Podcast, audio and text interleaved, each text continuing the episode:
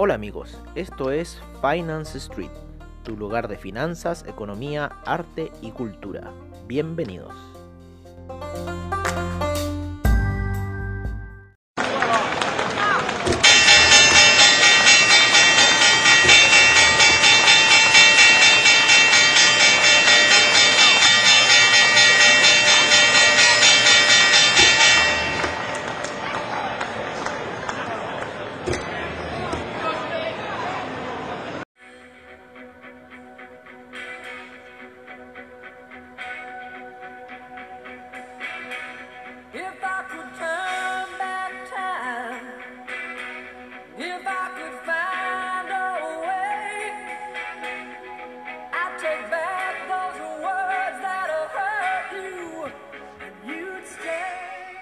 Hola amigos de Finance Street, y qué mejor que empezar con esta canción de Cher. I could turn back time, ¿no es cierto? De repente para ciertas operaciones que nos ocurren mal y las queremos dar vuelta y quisiéramos dar vuelta el tiempo, ¿no? O quizás para esa opción que habíamos puesto bien y no la dejamos esperar lo suficiente y de repente se ve ganando y nosotros ya estamos bastante atrasados ante esa situación. Vale, por nosotros por lo menos en el petróleo, lo que estamos ahí, hubiéramos salido de una situación buy que tenemos arriba. Vale, voy a ver en cuánto va esa situación buy. Ah, va, ahí tranquila, tranquila. Tranquila por las piedras mientras está cayendo así muy suavemente lo que es el BTI luego de haber llegado a máximos el día de ayer. Vale, se encuentra ya en los niveles de 40,80, los máximos estuvieron alrededor de la zona de 40,30, 41,30. Vale, así que estamos ahí viendo una pequeña caída que puede ser en el, en el, ¿cómo se llama? En el petróleo. Vale, estamos ahí monitoreando un poco esa situación de qué va a pasar. Las velas de 30 minutos están bastante laterales, quizás pueda ir a un alza o reventar hacia abajo, pero lo estamos viendo ahí un poco qué va a pasar con este tipo el petróleo. Lo voy a ver un poco en las gráficas daily. Claro, está retrocediendo en una vela de diario. Luego de 1, 2, 3, 4, 5 días de ascenso. Traté de sonarme todo lo posible antes del programa, amigos, pero estoy entre medio despertando y entre medio que me empieza a atacar la alergia matutina y me dura hasta que termino el programa. Es terrible. Y después cuando empiezo el programa en la noche me viene la alergia nocturna y me dura hasta que termine el programa. Es terrible. Pero bueno, recordar eso siempre que eh, cuando hay muchos días seguidos de alguna situación de alza o descenso, siempre va a haber un día neutral. Yo creo que estamos en este día neutral para el petróleo, ¿vale? Para lo que va a ser las operaciones futuras de este. Así que lo tenemos ahí congeladito. Por ahora ya hicimos jugadas durante el día de ayer. Así que vamos a ver qué más nos depara con este muchachón que subió bastante, bastante en lo que ha sido de la semana tratando de salir de esa zona de la muerte que estaba ahí en los 36, llegando ya a niveles de 41, esto- estamos hablando casi 5 dólares. Está bueno para un petróleo, me gusta un petróleo así, más movimiento que menos movimiento como lo habíamos visto hasta hace un tiempo atrás. Y todavía está el poco movimiento, o sea, todavía está bastante lateral. En lo que son los índices, yo creo que hoy día va a ser un día de toma de ganancias luego de ayer. El Nasdaq está en esa zona que no quiere, no quiere seguir subiendo de ahí 11.566. Está ahí muy lateral. El que sí ha subido ayer fue el SIP y lo mismo que el Dow Jones, los cuales en cierta forma ya se igualaron un poco a la salida que tuvo el Nasdaq luego después de la caída. Vale, así que es, eh, están bastante alejados de la media de 200 periodos en gráficos de una hora. Así que quizás al final del día una toma de ganancias no sería algo eh, descabellado, ¿vale? o quizás a primeras operaciones de Wall Street, ¿vale? Vamos a ver el Dow Jones en 4 horas, sigue subiendo muy fuerte y la, la situación de reversión es bastante, bastante factible volver a esa media de 50 periodos, quizás en gráficos de 4 horas o quizás empezar a tantear la de 20, ¿vale? Hay un cruce de medias móviles de la de 200 con la de 50 periodos, con lo cual quizás en 4 horas ya nos marcaría un poco esa tendencia alcista, pero bueno, hay que seguir esperando ahí un poco a lo que ocurre. Vale, con las gráficas de eh, los índices norteamericanos. En lo que es Europa,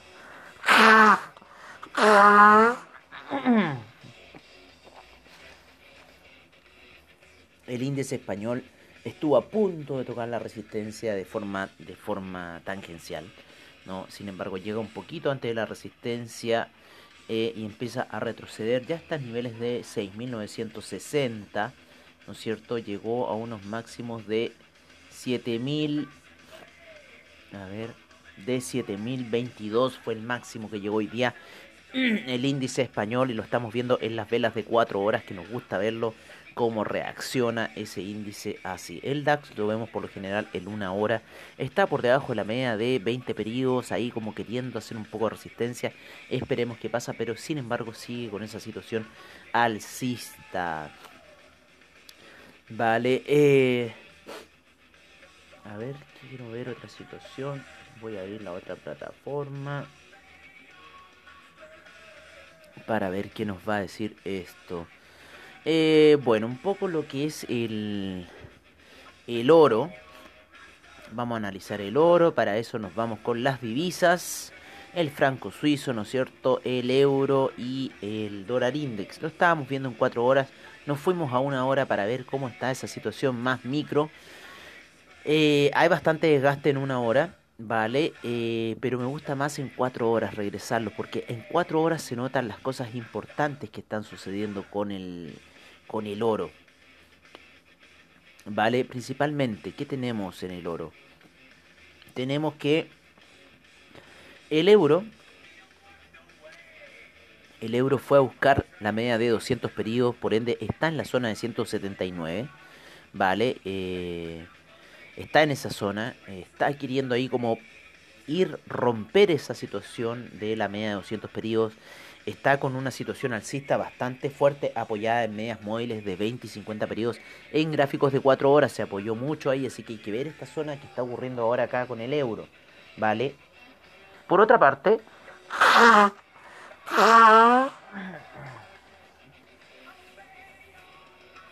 Si el euro hizo esta situación, el oro le acompañó, ¿vale? Y se encuentra ya en la zona de los 1914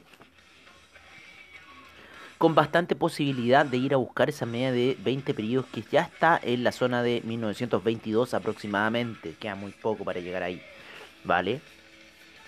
Pero tenemos un franco suizo que atravesó con una vela de 4 horas muy potente la media de 200 periodos a la baja. Y en este minuto se encuentra haciendo una pequeña regresión, ¿vale? Así que yo creo que el franco suizo si revienta la zona de los 0.912, 0.912, ¿vale? Si revienta esa zona, va a seguir un camino bajista, con lo cual tendríamos un alza en el oro, un alza en el euro, una caída en el dólar index. El dólar index está apoyado en esa media de 200 periodos en gráficos de 4 horas, así que tenemos una gran situación ocurriendo con el oro en este minuto. Veamos cómo van con los pares, ¿no es cierto? La plata con el platino. ¿vale? Estos van alcistas, ¿vale? El platino ya llegó a la media de 200 periodos en gráficos de una hora, ha tenido una alza bastante considerable durante la noche el platino. La plata también tuvo una alza bastante considerable, empezando allá en los mercados chinos, ¿vale? En los mercados del oriente, principalmente yo creo que debe haber sido Japón el que le dio esta alza. Eh, estábamos viendo otro índice, el CAC va bastante, va subiendo bastante fuerte. ¿eh? Va a recuperar toda la pérdida de, de hace un par de semanas atrás el CAC. Está en la zona de los eh, 4009, tiene hasta los 5072. El CAC es bastante violento, es como el Nasdaq, pero europeo. Ok, seguimos eh, con eso un poco la visión. ¿Vale? Eh, así que mira lo que nos está diciendo el platino y la plata. Es que hay bastante posibilidad de seguir alcista. ¿Vale? Voy a ver la plata en 4 horas. La plata en 4 horas, no, la plata en 4 horas alcista, tío, porque la media 200 está bastante alta, está en zona 25 y recién estamos en 24,34. La media está en 25,63, así que hay un dólar todavía para ir a buscar en la plata en gráficos de 4 horas. En el platino, en el platino también hay para ir a buscar a los 906, estamos en la zona de 880, así que todavía hay 26 dólares a ir a buscar en el platino. Así que eh, amigos del oro, yo creo que esto puede seguir un poquito más para arriba. De hecho, lo que fue la gráfica de 4 horas, si bien estuvo por debajo de la media de 50 periodos, en cierta forma fue a hacer un pequeño soporte. Ahí se estuvo agarrando, agarrando, agarrando, agarrando la gráfica del oro en 4 horas para después en la noche de ayer, luego de nuestro reporte, empezar ese camino alcista. Así que ojo con el oro que quizás puede seguir subiendo. Vale, ojo con el oro. Vámonos con el cobre, este sigue subiendo, ya rompió esa zona de lateralización que estuvo por muchas horas de la zona de 3,03 y ya está en 3,06 el cobre, perdón, cobre, cobre, cobre. Si es que había dicho oro era otra cosa. El petróleo lo vamos a poner en gráficos de 30 minutos que nos gusta verlo. El petróleo está ahí queriendo caer, pero lo vamos a tener ahí stand-by. El que está subiendo es el café, que al parecer también hizo la misma situación del oro, de agarrarse a esa media móvil. Eh, no la quiso tener como, como eh, resistencia, sino que al parecer la utilizó de soporte. En este minuto, si bien le está llegando la media de 20 periodos eh, fuerte en gráficos daily, se apoyó bastante en la media 200, así que quizás pudiésemos estar viendo un rebote para el café, ¿vale? Así que veamos qué va a pasar con nuestro amigo café, si es que va a volver a la zona de 120 o no para hacer ese segundo hombro y luego yo creo en noviembre un desplome. el euro, el dólar index y el franco suizo, ya les dijimos un poco nuestra visión con el oro, y nos vamos a ir con las criptodivisas que han estado al alza durante la noche. Ya el Bitcoin se encuentra en la zona de 11.000, rompiendo la media de 50 periodos y al parecer esa media de 20 periodos sirvió como soporte, ¿vale? Lo mismo que Ethereum, sin embargo todavía se encuentra por debajo de la media de 20 periodos, por debajo de la media de 50 periodos el Ethereum. Así que está subiendo fuerte el Bitcoin. Vamos a irnos a ver el Bitcoin. Mm, mm, mm. Vamos a vernos el Bitcoin. Bitcoin está fuerte subiendo. Sí, lateralizó y sigue subiendo. Nosotros toda nuestra información de lo que son el criptomercado las vemos por parte de CoinGecko. CoinGecko. Vale, lo buscan CoinGecko con seca el co, ¿no es cierto? Seca CoinGecko de moneda Gecko. Le ponen así con G, como si fuera el Gordon Gecko. Hoy hemos tenido harta alza en el criptomercado, eh, principalmente como figuras técnicas de subida, lateralización subida. En el Bitcoin, el Bitcoin se comportó bastante alza, está en esa zona de 11.000 como les decíamos. El Ethereum, si bien está abajo todavía, ¿vale? El Ripple también ha subido, el Bitcoin Cash, ese ha subido, ¿cierto? Que, y, y lo tienen con fuerte venta los, eh, la gente de Investing, así ojalá que hayan cambiado esa visión. Chainlink vuelve a la zona de 10 luego de haber estado en 8. Era buena esa zona de 8 para comprar Chainlink. Vale, eso era ya casi un 25% de ganancia en un día, dos días más o menos que ha subido esta cosa. No, un día, entre ayer en la noche y hoy día de nuevo. Así que bueno. Eh, pero sí, hemos estado viendo un mercado de criptomercado alcista. Esas las que les dije son, han sido una de las principales que han subido. Vale, estoy esperando todavía más gráficas. No me quieren llegar las gráficas. No me quieren... Ahí llegaron las gráficas. El Bitcoin Vault se recupera. Sin embargo sigue en 104. Eh, no, el Bitcoin Vault todavía no me llega la gráfica. Bitcoin Vault no me llega la gráfica aún. A ver. No, no me quiere llegar la gráfica de Bitcoin. El día está medio mañoso el sistema. El criptosistema. Así que eso. Mm, mm, mm. El Bitcoin Gold ha subido bastante. Así que eso un poco es lo que ha pasado. Vamos a ver en los índices, ¿vale? Para ver cómo cerró Asia. ¿Vale? En los índices, cómo cerró Asia. Y cómo va Europa hasta este minuto. Ok, tenemos en Asia el Nikkei cayó un menos 0,12%, el índice australiano cerró sin variaciones, el índice neozelandés avanzó un 0,27%, las bolsas en China se vuelven a reactivar, el Shanghai un 1,68%, el Shenzhen 2,96%, el China 50 un 1,62%, el Hang Seng un menos 0,31%, el Taiwan Weighted 1,10% pero esto fue noticia pasada. El Taiwan Weighted no tuvo variaciones. El Cospi tampoco tuvo variaciones, tuvo feriado también el Cospi. Y el Nifty avanzó un 0,67%. En el viejo continente, el DAX un 0,08% de avance. El FTSE inglés 0,73%, el CAC 0,51%, Eurostock 50 0,33%, IBEX menos 0,37%, Bolsa de Milán menos 0,07%, Bolsa Suiza 0,51% de alza, Bolsa Austríaca 0,43%. El VIX se encuentra cayendo un menos 1.93%, con lo cual quizás nos está dando una pequeña visión alcista para los índices. Vamos a ver los futuros de estos índices norteamericanos, los cuales se encuentran positivos. Vale, el, el Dow Jones, el SIP, el Nasdaq, el Russell 2000 se encuentran positivos por lo menos hasta este minuto antes del despertar de Wall Street. Vale. Eh, ¿Qué más? Ah, vamos a ver las recomendaciones de los amigos de Investing en velas de 5 horas, como siempre les decimos a ustedes. Pongamos esta recomendación. ¿Qué tenemos? El euro con fuertes compras, así que ojo con el oro, ojo con el oro. Seguimos con... Déjenme ajustar unas cosas. El yen en fuerte compra, el, la libra en compra. El dólar australiano fuerte compra, el euro yen fuerte compra, el dólar canadiense fuerte venta, el euro franco suizo fuerte venta.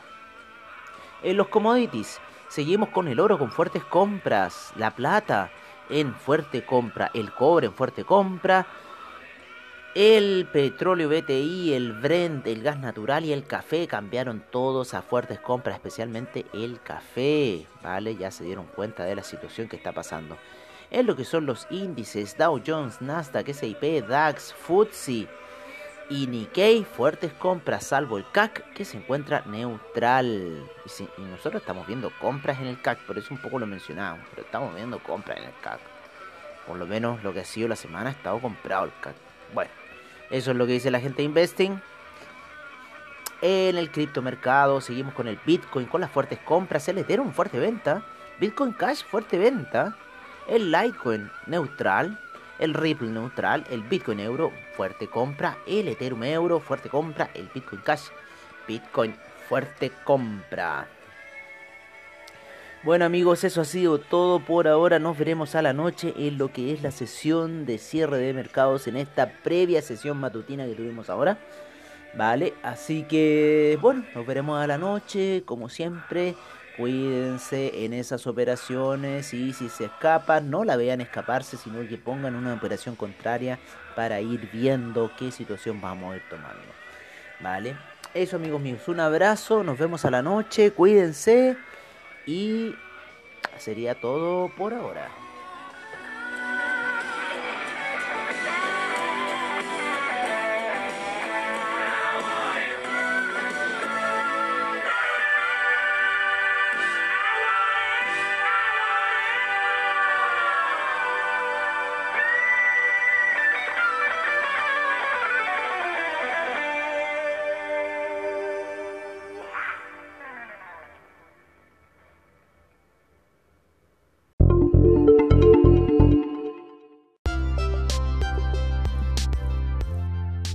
Amigos, eso ha sido todo en nuestra sesión matutina de hoy.